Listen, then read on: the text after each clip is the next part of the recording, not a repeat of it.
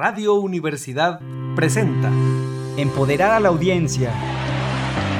Lograr mejores negocios. Ventas es igual a ingresos. Ofrecer contenidos confiables. Y de hecho, tanto la primera como la segunda plataformas deben ayudar a encontrar trabajo.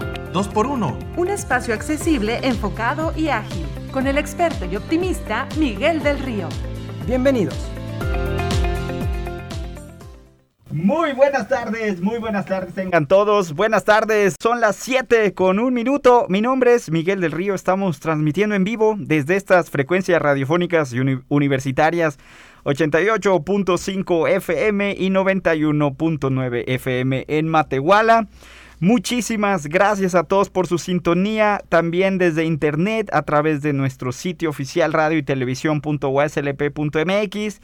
Todos los que nos escuchan desde también las redes sociales en Twitter e Instagram, arroba radio TV USLP. Por supuesto, todos los que están en Spotify, en México, en Estados Unidos, en todos lados, a cualquier hora. Hoy estamos en vivo, bienvenidos a 2x1, un espacio dedicado a actualizar, inspirar y educar en temas empresariales. Vamos a dar inicio a este programa del día de hoy. Comencemos con la sección de las imperdibles de la semana. Las imperdibles. Análisis de lo más relevante de la semana. Una discusión detrás de cámaras de los temas de mayor interés. Marketing y campañas. Comunicación y branding. En 2x1 les presentamos estas noticias súper imperdibles el día de hoy. Un análisis muy estudiado y una discusión detrás de cámaras de las implicaciones de marketing presentado por nuestro colaborador Cristian López Herrera. Bienvenido Cristian, ¿cómo estás? Muy buenas tardes Miguel, muy buenas tardes Radio Universidad y por supuesto gente chula, eh, descansando, disfrutando de la suerte como bien lo mencionabas, Así con es. motivo de la revolución, ¿no? Esta palabra que nos tiene mucho, tiene mucho peso Miguel, vamos a ser sinceros y pues en cuestión de negocios la revolución pues también forma forma parte, pero pues de un contexto un contexto histórico, social y económico muy diferente. Por supuesto, y hasta de consumo, ahora que viene terminando en esta recta final el buen fin, este megapuente que también trata de impulsar el consumo, trata de impulsar ciertos indicadores y por cierto, vaya que eh, aquí vale la pena ahí ya que lo mencionamos, eh, Cristian, el último, eh, en un, el último episodio del mes de noviembre lo vamos a dedicar el 29, lunes 29 de noviembre, lo vamos a dedicar precisamente al análisis sobre el buen fin, así que bueno, pues ahí espérenlo, espérenlo ahí para ver cómo les fue o cómo no nos fue, al menos para este buen fin, que vaya que también a, a, a propósito, ¿verdad?, de este fin de este megapuente. Sí, sí, hay, hay mucha tela de, de dónde cortar y hablando de tela, Miguel, se me A viene ver. a la mente ahorita eh, los uniformes de los equipos deportivos, en especial uno donde jugaba, eh, jugaba porque pues todavía sigue vivo, pero ya migró a otro equipo, el icónico bicho, eh, el famosísimo CR7, Cristiano Ronaldo, estamos hablando del equipo de Real Madrid y su revolución con una alianza que involucra nada más y a nada menos que a Adobe. Así es, la marca Ujú. Adobe. A- eh, Adobe, la a ver, de, pues, correcto, dime. platícanos para los que nos están escuchando y que no saben eh, qué es esta gran empresa eh, Adobe. ¿Qué es? ¿Qué programas tiene? ¿Qué software vende? A ver, platícanos antes, eh, antes de pasar al Real Madrid y esta alianza. Claro que sí, primero que nada a la Madrid, no, no es cierto, Vizca Barça, bueno, hay quien, quien quiera partir de bandos, ¿no? Saludos también a la audiencia de España que nos escucha por allá. Pues bueno, esta plataforma es una multiplataforma que maneja, es, seguramente han escuchado de Photoshop. Exactamente. Entonces, de cajón, esas son las, las aplicaciones como que más usadas y más conocidas dentro del giro, pues no, no tanto del diseño, pero que se usan mucho. Sí, para edición. Y, pues bueno, es, ajá, que exactamente, ahorita ya tiene como que muchísimas plataformas más como diseño de, de revistas, de sitios web, tiene un sinfín, pero es muy, muy digital, es mucho, muy enfocada a, a lo digital y pues bueno, ahora trata de llevar una experiencia de la mano de esto de lo digital a los aficionados del Real Madrid. A ver, ¿y de qué se trata esta experiencia digital con los aficionados del Real Madrid?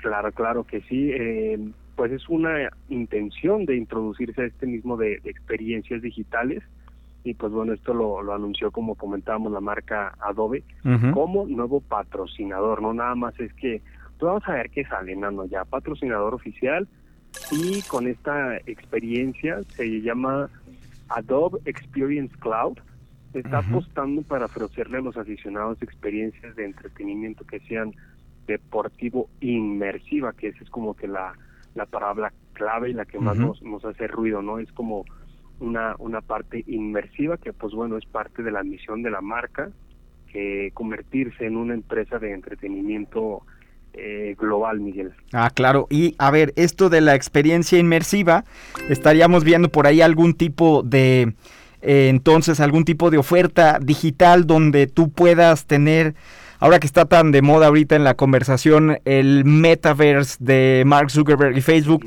sería algo entonces donde sería una especie de servicio en línea donde digitalmente se puedan tener cierto tipo de contenidos y experiencias para la audiencia en un formato digital. A ver, dinos si eso es a lo que nos está llevando esta alianza o si lo que algunos consideran esto sería pues hacia dónde está yendo esta alianza. A ver, platícanos, Cristian.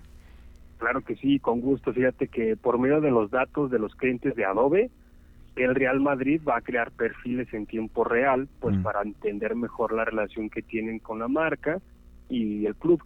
Entonces así van a poder crear, gestionar y entregar el contenido pues exclusivamente y netamente personalizado. Y fíjate que el CTO del Real Madrid dijo que Adobe les iba a ayudar a equilibrar los datos y la privacidad, que es muy importante también para los usuarios en la actualidad, de una manera que les permita conocer mejor a nuestros fans a través de la confianza ganada.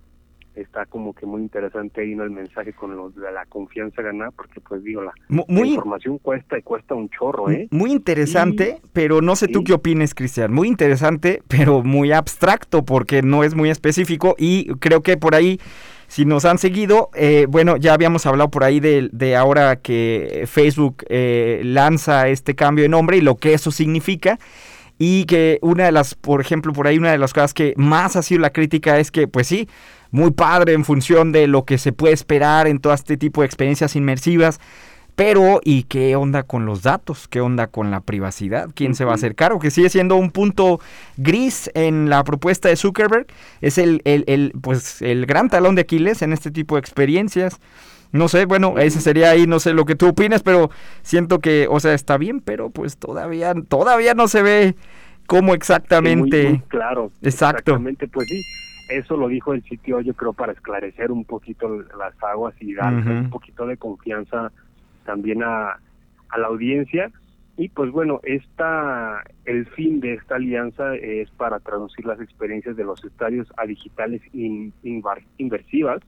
Eh, por ejemplo, digitalmente están llevando el Santiago Bernabéu, que es el estadio donde juega este equipo, a una audiencia pues ya global. De por sí tiene muchísimo alcance en cuanto a ventas, en merchandise.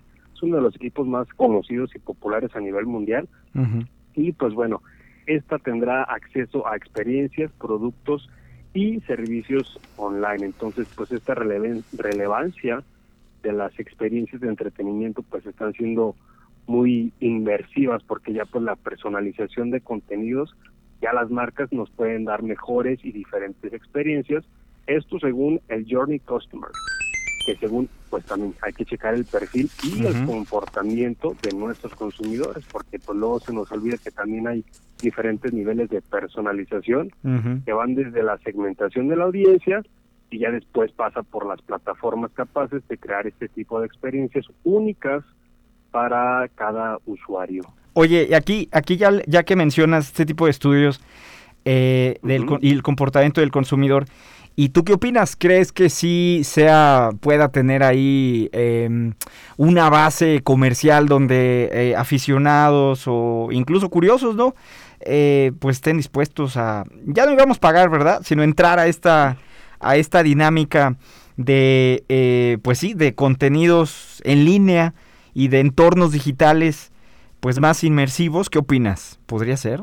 Ya pues mira, fíjate que está pasando, creo que va mucho de la mano con los anuncios 3D que están saliendo popularmente ahorita en el Times Square, así anuncios que te inmersen más allá de de un material que digamos que sea BTL, ya son como más digitales, están apoyando más. Y pues yo creo que esta es una generación ya un paso más adelante que se está haciendo ya hacia lo digital. Entonces, bastante interesante, yo creo que le va a ir bien porque hay audiencia, hay mercado y pues bueno, a lo mejor eh, se van mucho por la, no tanto por la, la, la calidad y la cantidad, sino específicamente qué tanto vale y qué tantas personas están dispuestas a, a pagar por ese tipo de servicio, que sin duda estoy seguro que va a haber uno que otro merengue que sí le va a entrar al quite. Fíjate que, bueno, nada más así como para, para cerrar aquí esta, esta idea, a mí me parece, eh, esto es muy interesante porque para muchos de otras generaciones a lo mejor no lo ven como, ¿por qué? O, sea, si, si, si vas a gastar dinero, ¿por qué no te vas al estadio? ¿Por qué no compras la, la, la la camiseta, ahorita que tú mencionabas el merchandising, o sea, ¿por qué no compras la playera, la playera tangible, la, la, la, de verdad, ¿no?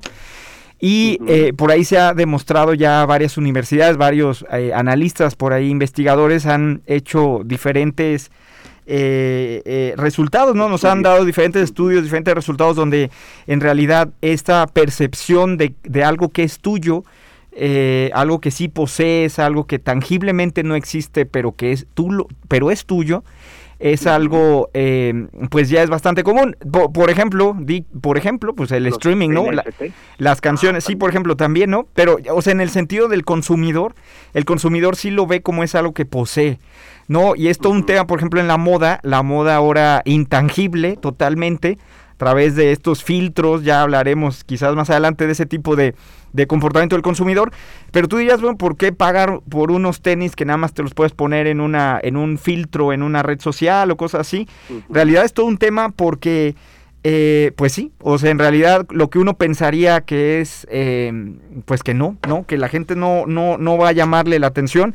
En realidad su percepción es que sí lo compraría y hasta pagaría por algo que en realidad no posee, no puede ni tocar en ese sentido. Muy interesante, muy, muy interesante. ¿Y con qué concluimos?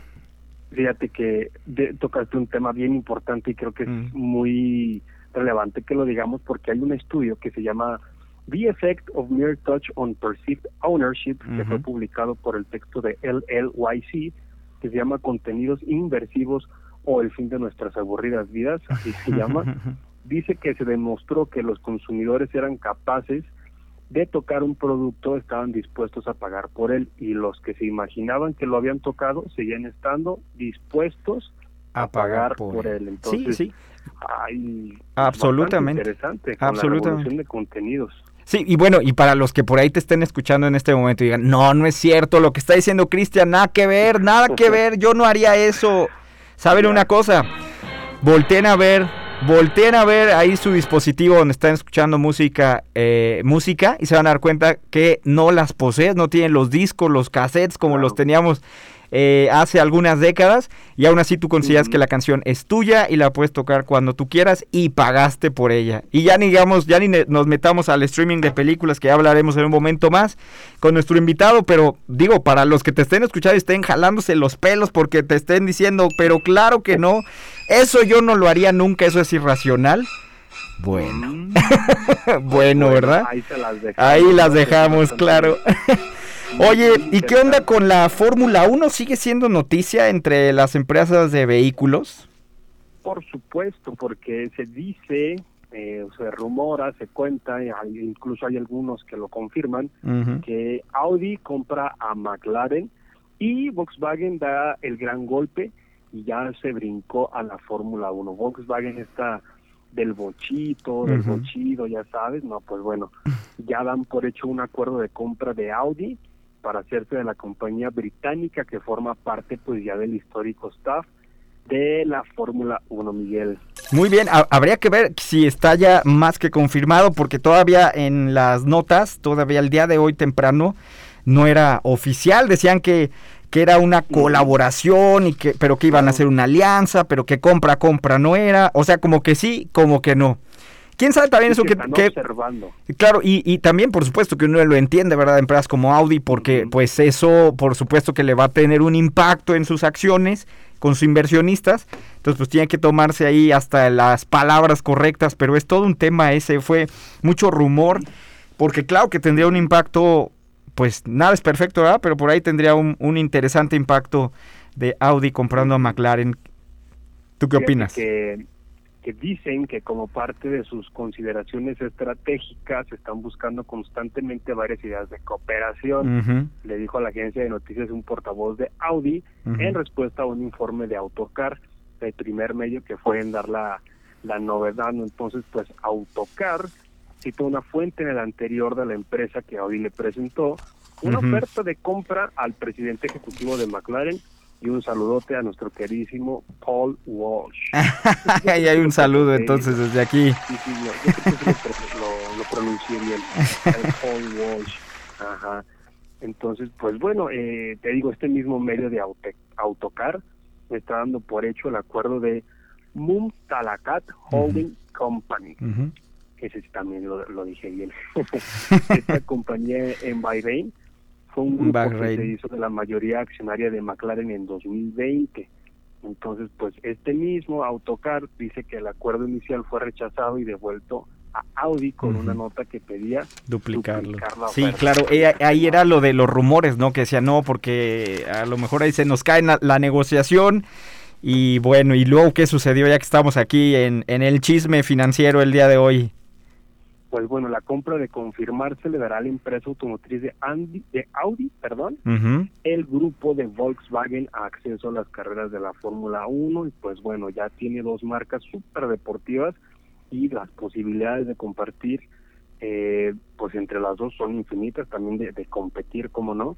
Y pues bueno, McLaren puede ayudar a Lamborghini a alejarse del famoso pero anticuado motor V12, mientras que Lamborghini puede ayudar a McLaren a construir su primer SUV basado en el Urus o Urus como como se le conoce también.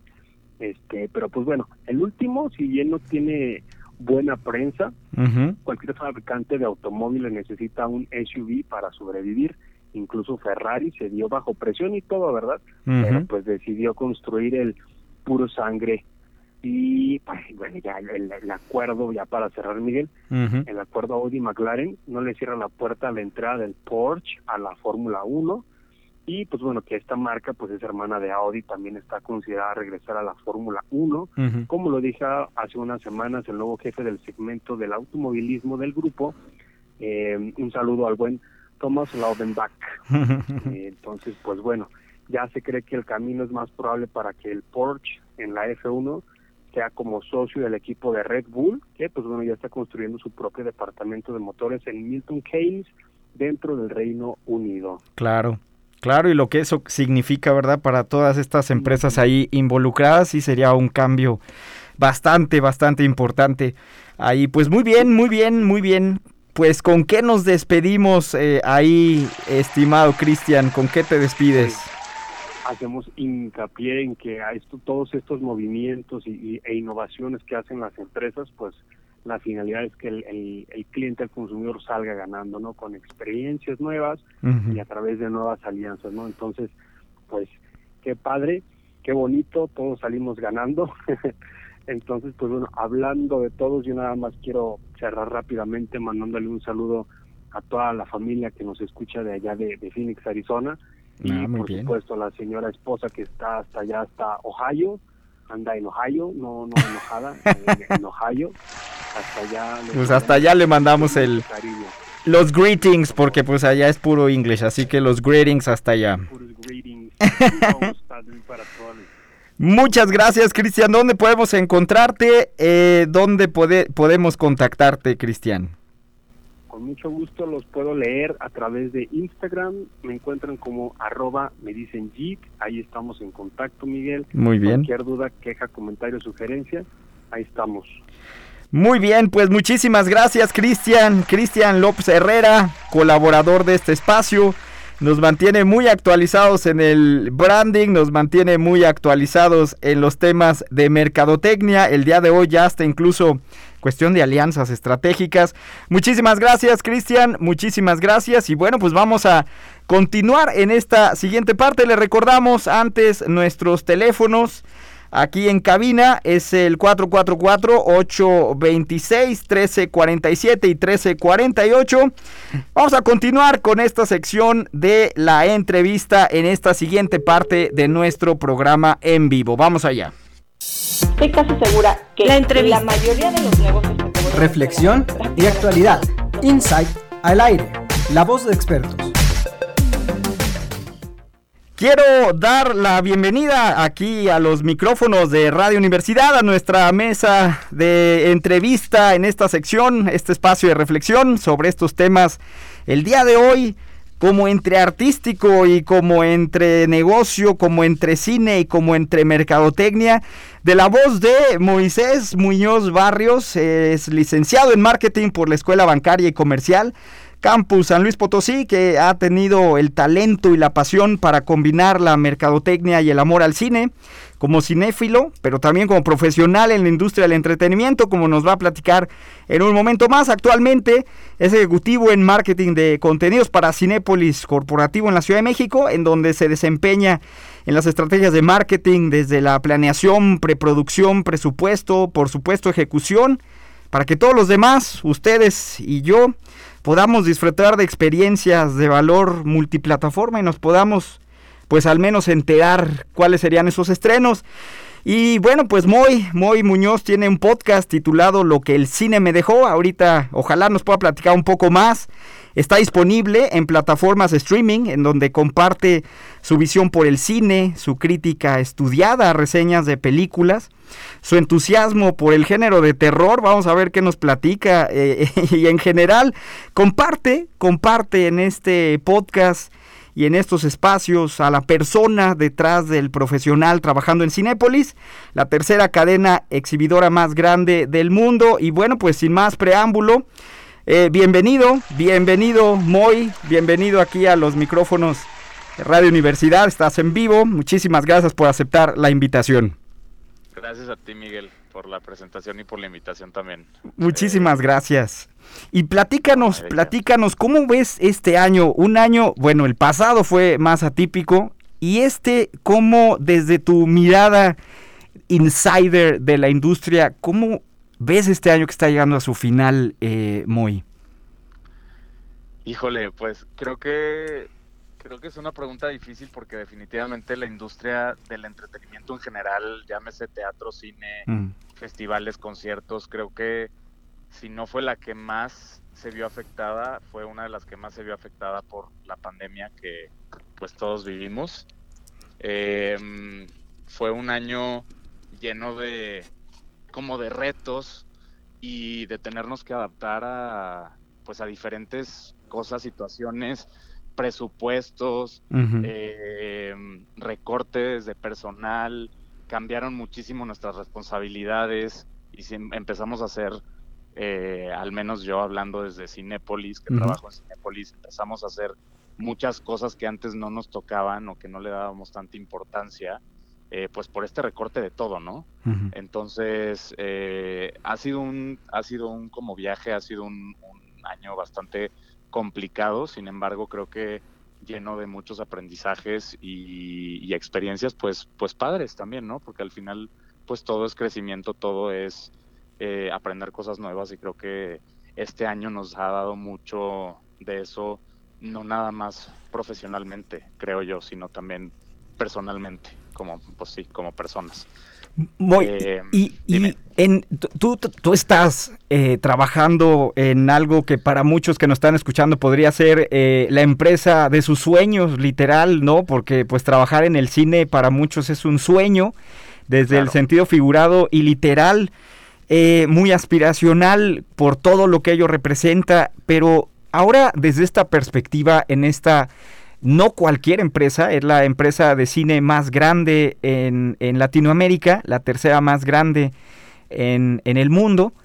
Eh, el impacto que ha tenido eh, la pandemia desde el año pasado, desde hace 20 meses al día de hoy, ¿tú lo viste en general hacia toda la industria o tú ves que hay ciertos puntos ahí donde toda la industria global tuvo los mismos impactos o en tu opinión, desde tu perspectiva, por supuesto, no desde, quizás desde Cinépolis, ¿no? Pero en, eh, desde la visión de lo que a ti te toca ¿crees que eh, hay, eh, hubo el mismo golpe en todos, el mismo impacto?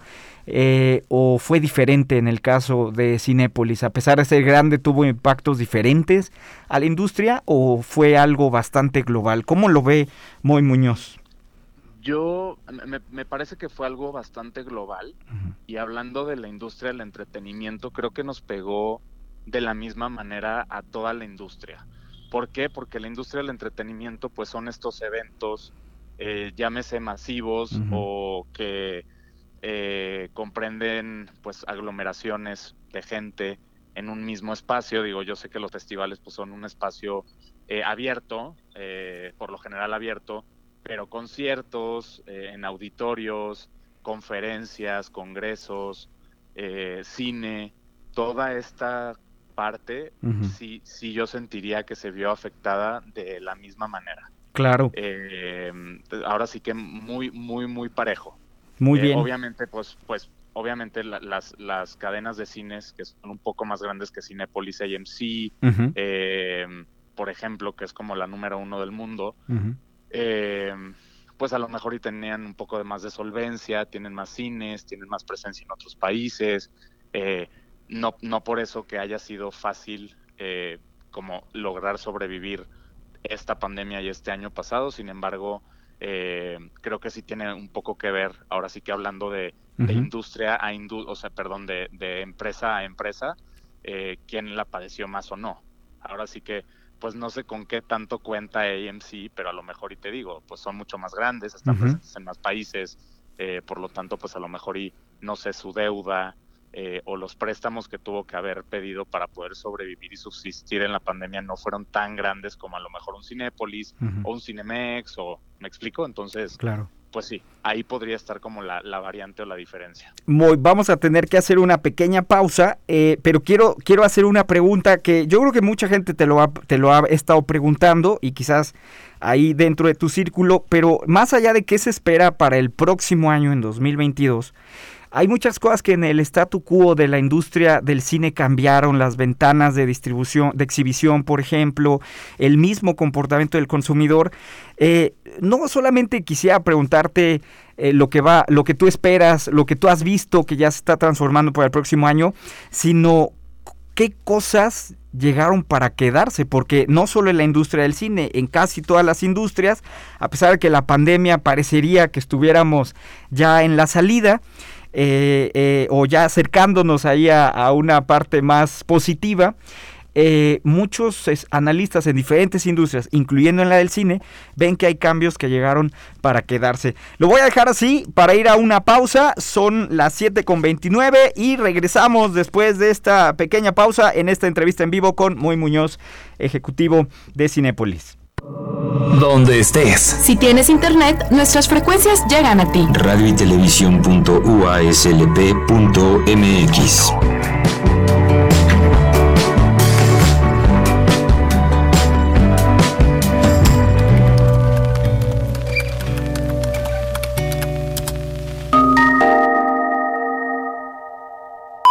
Son las 7 con 29 minutos. A negativo, murió por sobredosis de heroína. O positivo, murió de un infarto causado por cocaína. B negativo, murió al chocar en anfetamina. AB positivo, murió por sobredosis de plomo al traficar. No importa qué droga química te metas, de todas formas te destruyes. Mejor métete esto en la cabeza. Si te drogas, te dañas. Si necesitas ayuda, llama a la línea de la vida, 800-911-2000. Para vivir feliz, no necesitas meterte en nada. Gobierno de México. El mafioso, el narco, el cocinero, la buchona, el dealer, la mula. ¡Lotería! No importa qué droga química te metas, todas están hechas con veneno y de todas formas te destruyes. Si necesitas ayuda, llama a la línea de la vida, 800-911-2000. Para vivir feliz, no necesitas meterte nada. Gobierno de México. Entérate de lo mejor del deporte local, nacional e internacional sintonizando Frecuencia Deportiva, donde encontrarás información, análisis, crítica y entrevistas. Para estar en la jugada, escucha Frecuencia Deportiva, Todos los sábados a las 12 del día por el 88.5 FM, el otro perfil de la radio.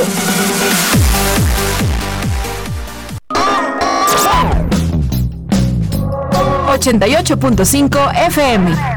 Voces libres y diversas. Diversas. Diversas. Diversas. Sin presiones comerciales.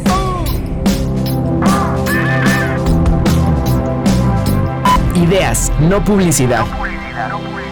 XHUSP. Radio Universidad. El otro perfil.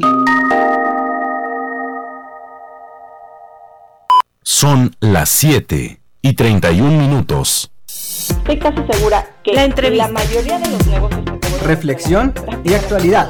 Insight al aire. La voz de expertos. Muy bien, y bueno, pues muy buenas noches. Estamos de regreso en esta segunda parte con Moy Muñoz. eh, es eh, licenciado en Mercadotecnia y es actualmente ejecutivo en marketing de contenidos para Cinépolis Corporativo.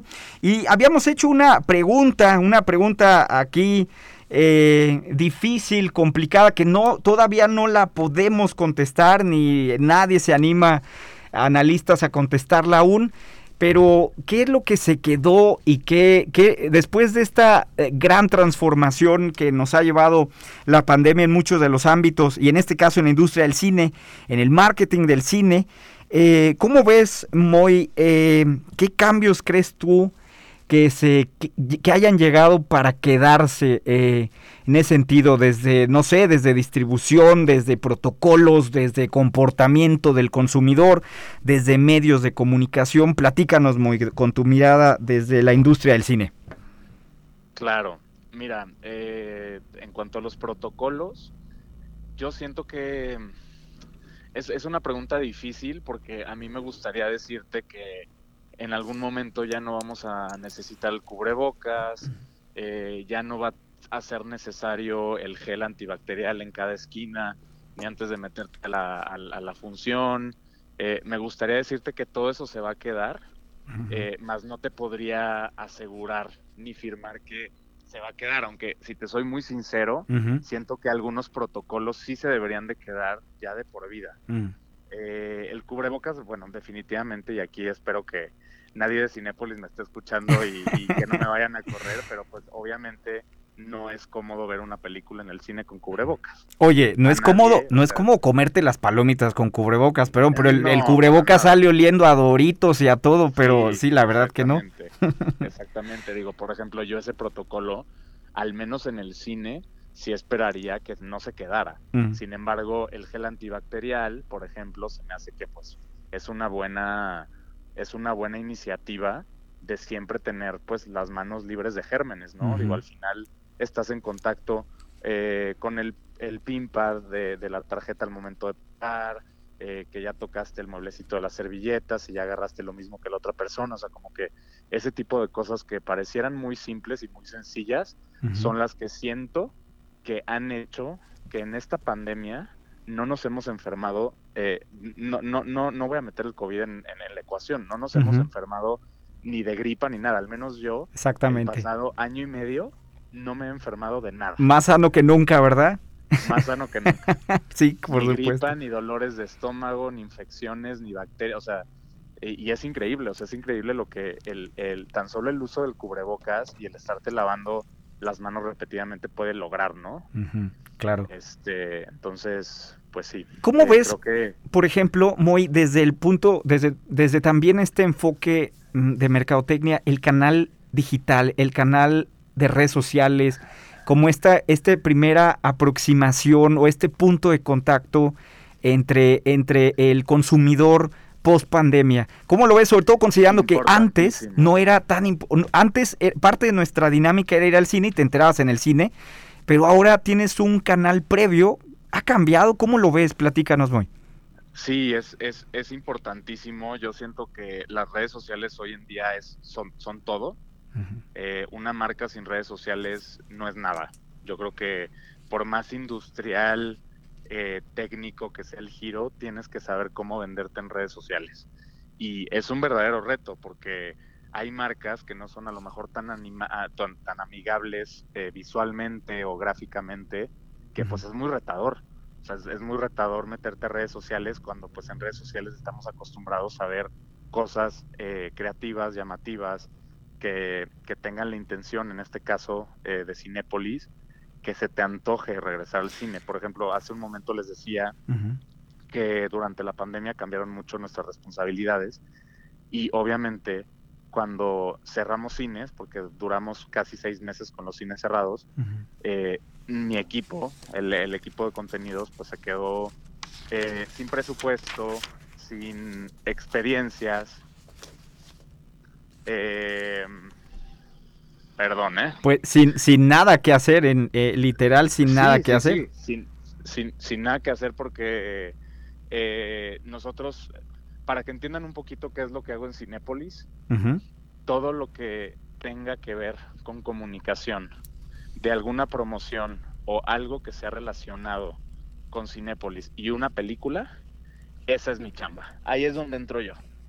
Yo no estoy en la parte corporativa. Eh, eh, o sea, esa es otra área de marketing que es muy importante porque habla desde la marca hacia el consumidor.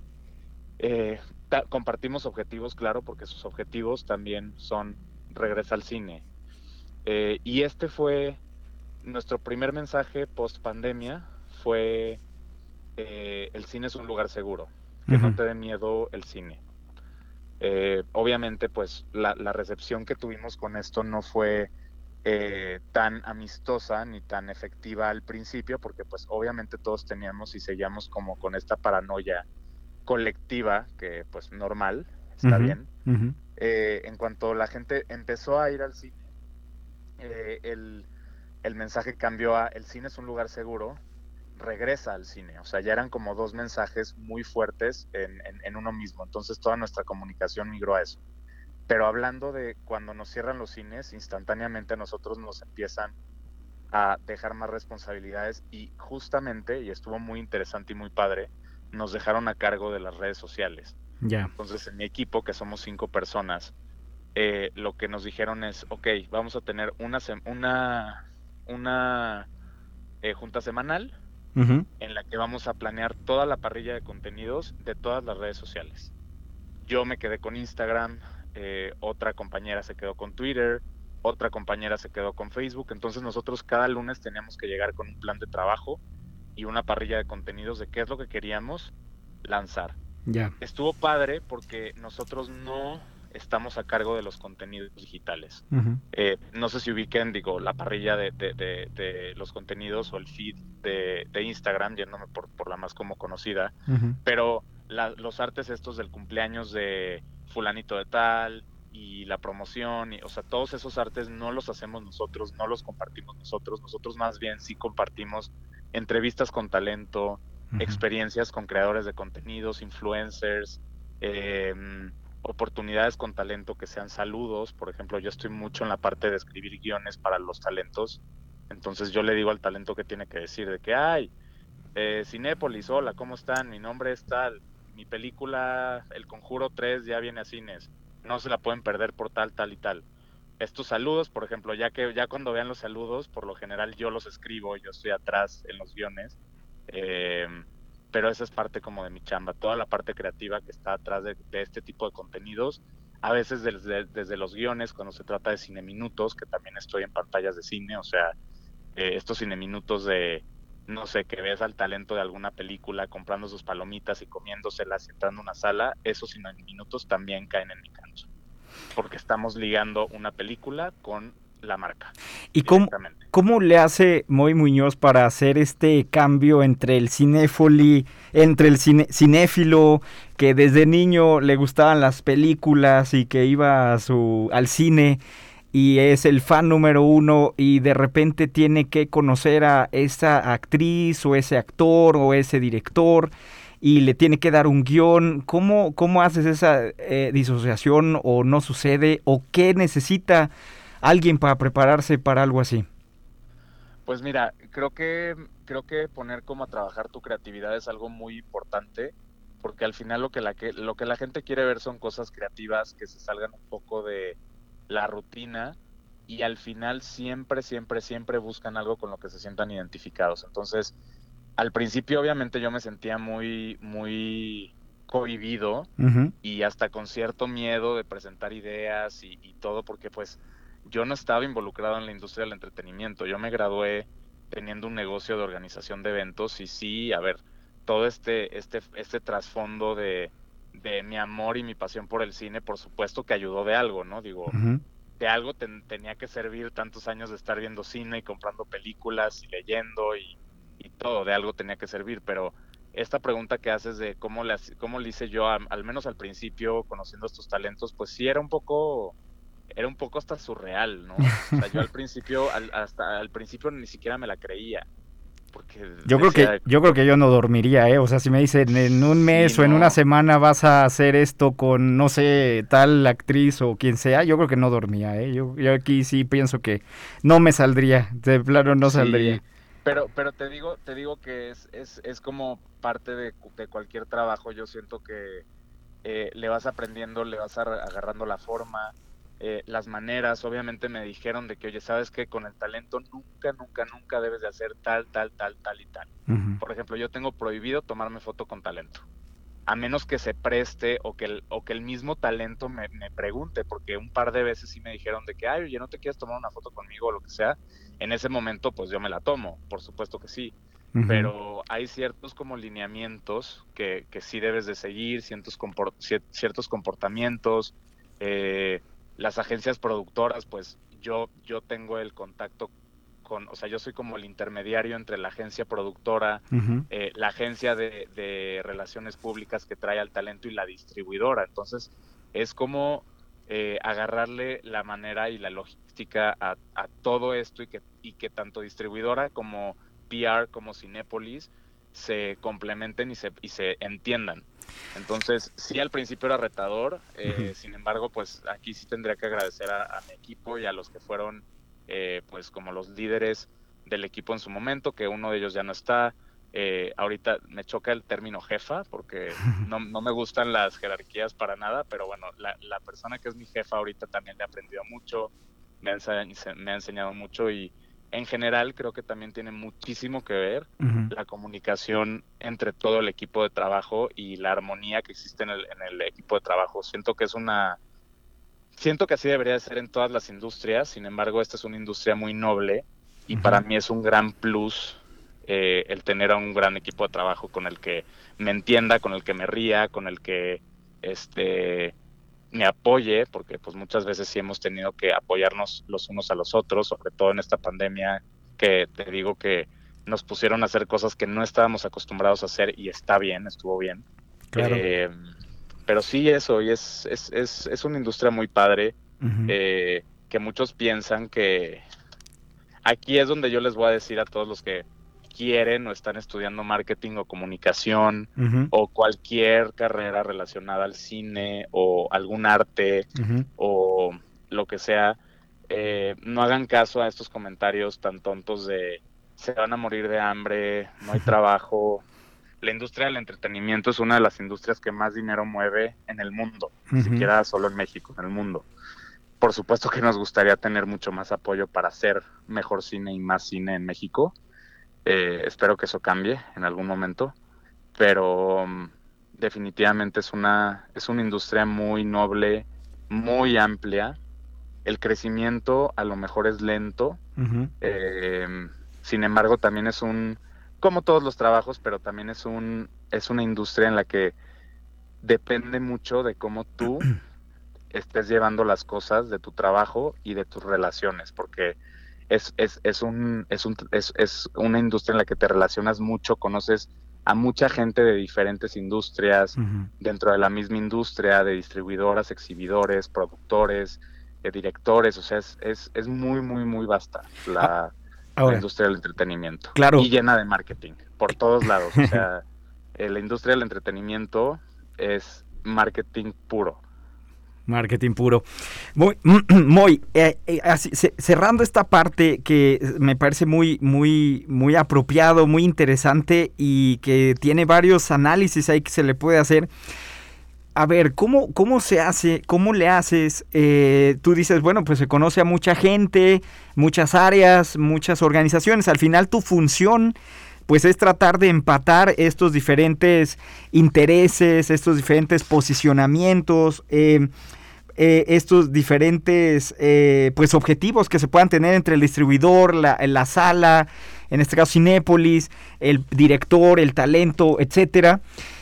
¿Cómo, y, y, todo esto bajo la bajo esta área de trabajo creativo donde en cualquier momento cualquier cosa puede salir mal, se puede malinterpretar o como lo hemos visto, se puede caer en una eh, pues sí, en una crisis de imagen, como hemos visto otras empresas en México y en otros lugares del mundo, sobre todo empresas tan grandes, con un posicionamiento tan sólido, que pues tienden, eh, tienden a, a convertirse en empresas más temerosas al desarrollo creativo, más temerosas a la comunicación, siendo que tu función, como nos lo estás platicando, es estar en medio de todos, encontrar estos puntos en común cómo se le hace para poder enfocar el trabajo creativo y al mismo tiempo tener relaciones ganar-ganar dentro de una, como bien lo dices, una de las industrias de mayores ingresos en el mundo y que, bueno, por supuesto que va a cuidar su parte en ese sentido. ¿Cómo, cómo, cómo lo ves desde tu óptica, Muy Muñoz? Mira, eh, es, es muy interesante la pregunta porque todo mi trabajo gira alrededor de las distribuidoras. O sea, yo, yo obviamente tengo que, tengo que, que tener presente a la marca de Cinépolis todo el tiempo en mi comunicación, en mis contenidos y todo. Eh, el 90% de las cosas que hago son con distribuidoras y relacionadas a películas. Sin embargo, ahorita nos estamos saliendo un poco de la caja y estamos empezando a generar estas experiencias eh, para te digo, creadores de contenido o, personas fieles a la marca, Socios Club Cinépolis, por ejemplo, em, que es nuestro programa de lealtad que manejamos en Cinépolis, crearles experiencias inolvidables a estas personas. Ahora, regresando un poco a la parte de distribuidoras, es muy importante que tanto Cinépolis como la distribuidora em, exponga sus objetivos. Y los objetivos con cada película cambian porque las películas van dirigidas a cierto tipo de, públicos, eh, con cierta eh, exposición, o sea, eh, un, Marvel va a estar exhibido en 150 salas y a lo mejor una película de cine de arte, de sala de arte de Cinépolis, va a estar en 50. ¿Me explico? Entonces, cada título tiene objetivos diferentes, cada título tiene estrategias de marketing diferentes y una vez que Cinépolis, nosotros, entendemos la estrategia de marketing y lo que la distribuidora quiere comunicar con toda su estrategia de comunicación eh, alrededor de la película, ahí es donde el proceso creativo empieza. Por ejemplo, es, sí te puedo decir que es muy difícil cuando no tenemos ni información de la película y nos ha pasado. O sea, nos ha pasado que, por ejemplo, yo ya estoy trabajando en cosas para, no sé, para X película de, te voy a poner un ejemplo, Will Smith, que sale en verano 2022 o en diciembre de 2022. Que probablemente esté en postproducción todavía y no tienes nada con qué trabajar.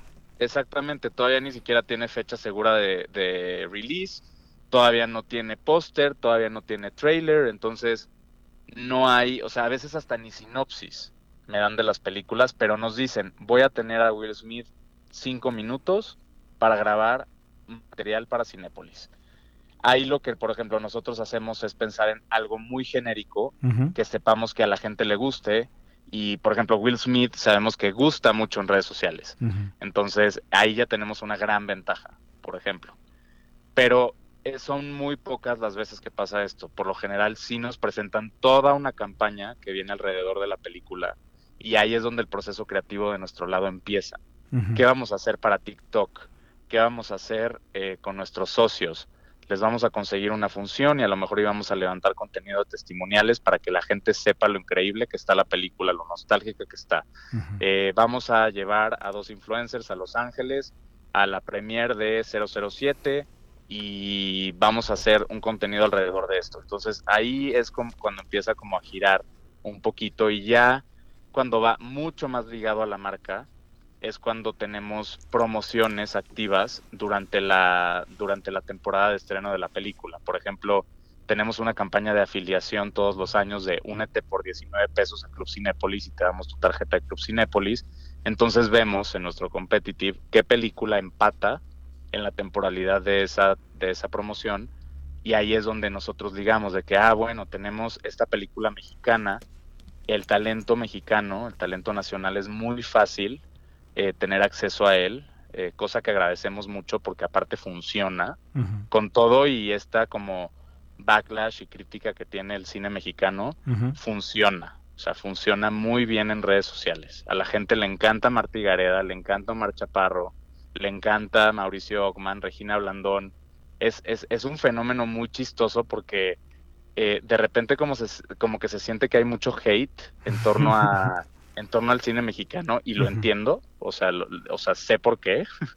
Eh, no estoy defendiendo tanto la calidad de muchas producciones mexicanas porque pues, pues no, no hay mucha calidad ni mucho de qué hablar. Sin embargo, funcionan, funcionan muy bien. o sea, como, como se dice, ¿verdad? Eh, eh, comercialmente funciona, pero a lo mejor en crítica no, pero comercialmente pues como producto es muy atractivo. Sí, porque aparte son, son rostros conocidos, son eh, personas con las, con las que de cierta manera empatizas o te puedes hasta llegar a relacionar.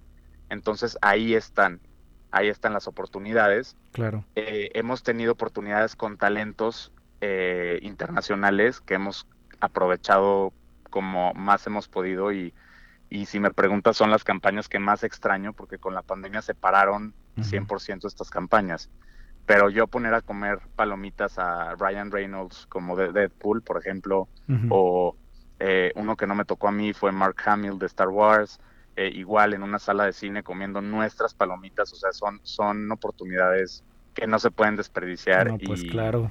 y para la marca son, son cosas muy, muy grandes. Entonces, em, creo que, pues, contestando tu pregunta, resumiendo, eh, creo que lo más importante es entender los objetivos que la distribuidora y que nosotros como marca tenemos y ver en qué punto medio podemos como coincidir para llegar a desarrollar un, buen contenido.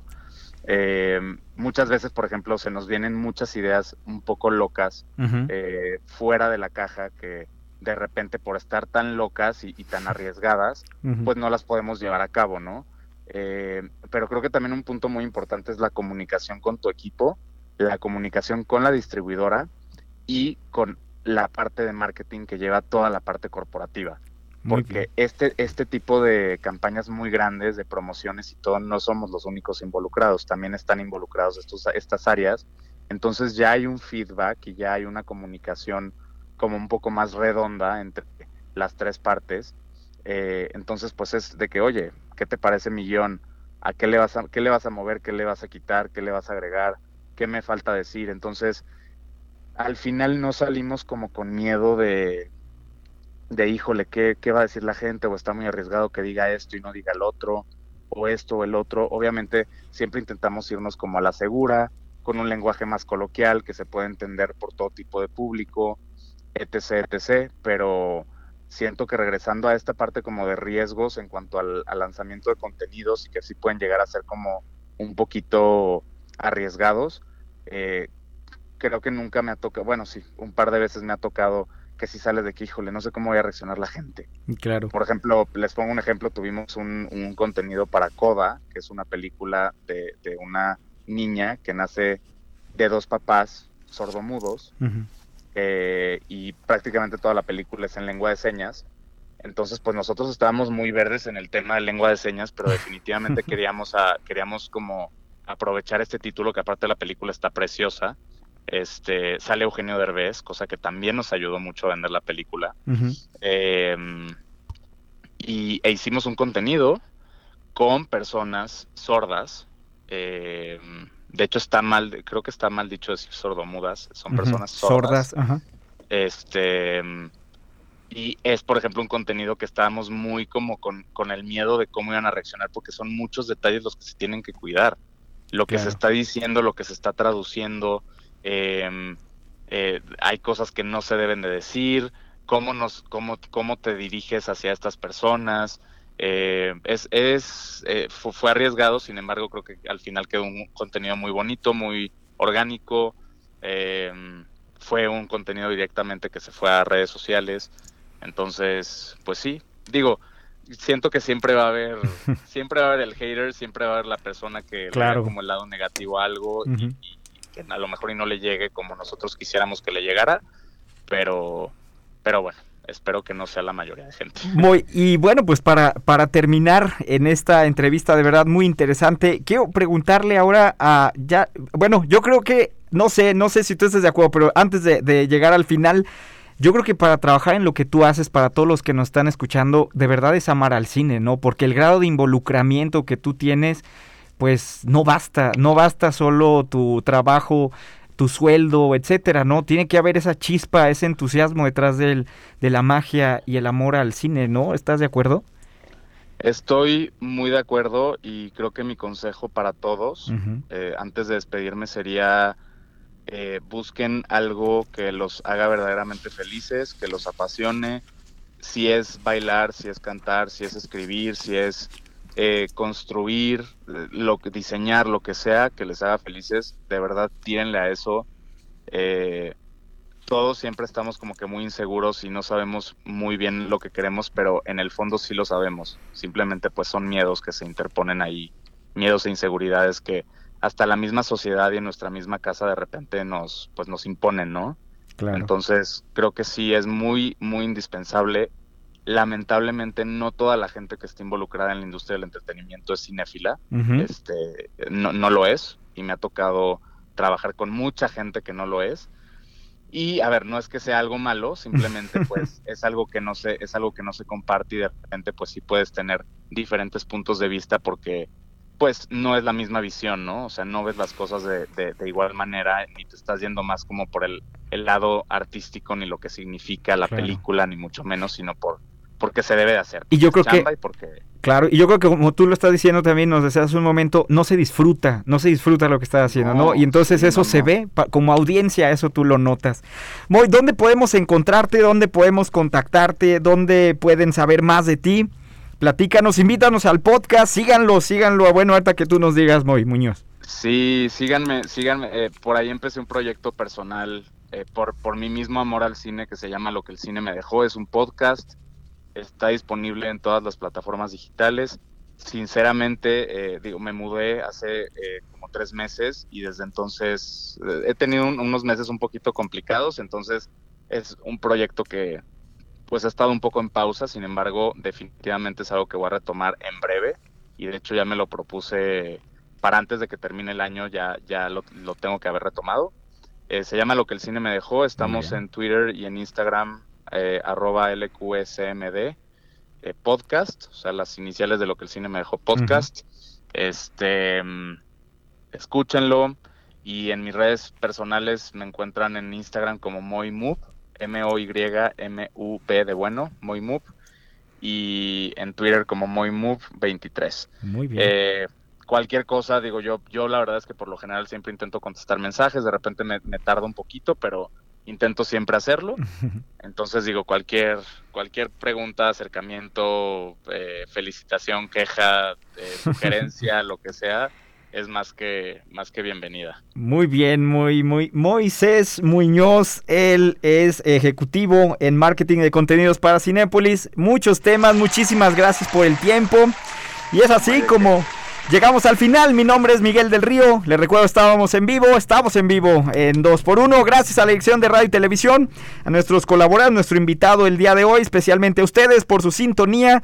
Los invitamos a que continúen con la programación de las frecuencias radiofónicas universitarias. Nos vemos todos los lunes. Pásenla bien, suerte en lo que emprendan. Aquí los acompañamos. Buenas noches. Radio Universidad presentó Empoderar a la audiencia. Lograr mejores negocios. Ventas es igual a ingresos. Ofrecer contenidos confiables. Y de hecho, tanto la primera como la segunda plataformas te van a ayudar a encontrar trabajo. 2x1. Un espacio accesible, enfocado y ágil. Con el experto y optimista Miguel del Río. Hasta pronto. Bye bye.